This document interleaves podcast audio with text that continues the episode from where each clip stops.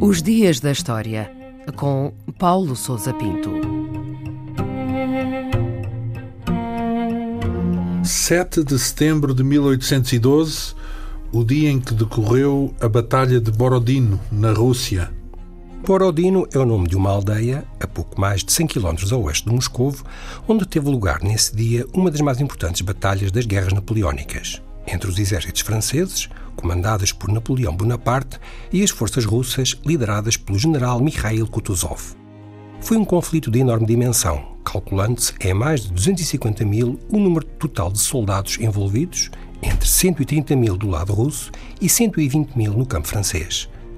As hostilidades iniciaram-se às primeiras horas do dia com o ataque da artilharia francesa sobre o centro das posições russas. Pelas três da tarde, e após uma sucessão de ofensivas e cargas de cavalaria, Napoleão conseguiu finalmente quebrar a linha das defesas russas, mas recusou-se a empregar a guarda imperial, que foi mantida fora dos combates. Isto evitou a aniquilação do exército russo, que se retirou do campo de batalha. Borodino foi a mais mortífera batalha das guerras napoleónicas e uma das mais sangrentas de toda a história, com um balanço final de mais de 70 mil mortos, feridos e desaparecidos. Vamos entender então um pouco mais do contexto histórico em que decorreu a batalha? A Batalha de Borodino foi o ponto mais alto da campanha da Rússia de Napoleão, que teve início em finais de junho desse ano de 1812, quando invadiu este país com quase meio milhão de homens. A intenção do imperador era forçar a Rússia a regressar ao bloqueio continental à Inglaterra, que o czar Alexandre I havia quebrado pouco tempo antes.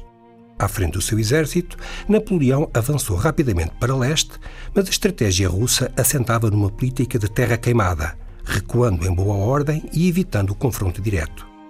Embora padecendo de falta crónica de abastecimentos e de um enorme desgaste causado pelas distâncias percorridas, o exército napoleónico avançou pelas estepes russas.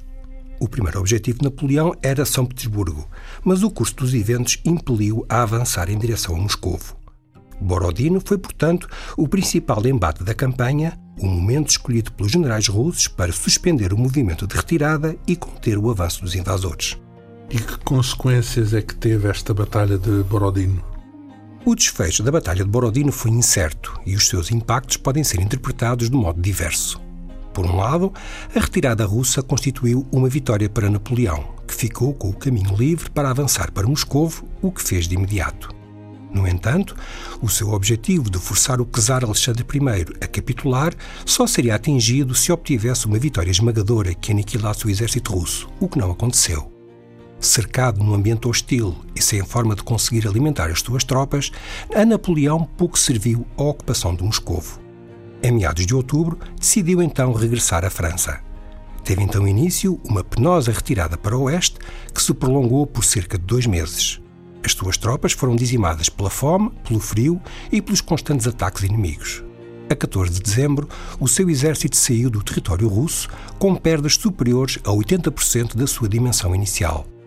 A campanha da Rússia assinalou o fim das pretensões de Napoleão de domínio da Europa e o início do processo que conduziria à sua queda dois anos mais tarde.